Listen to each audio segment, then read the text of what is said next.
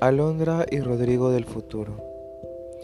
Si en algún momento de sus vidas deciden recordar los inicios, deciden volver a empezar o simplemente se extrañan tanto que no saben a dónde recurrir, les pido que escuchen estos audios, estos episodios, que día a día tratarán de decirte a ti y a mí todo lo que sentimos y lo que nos hacemos falta.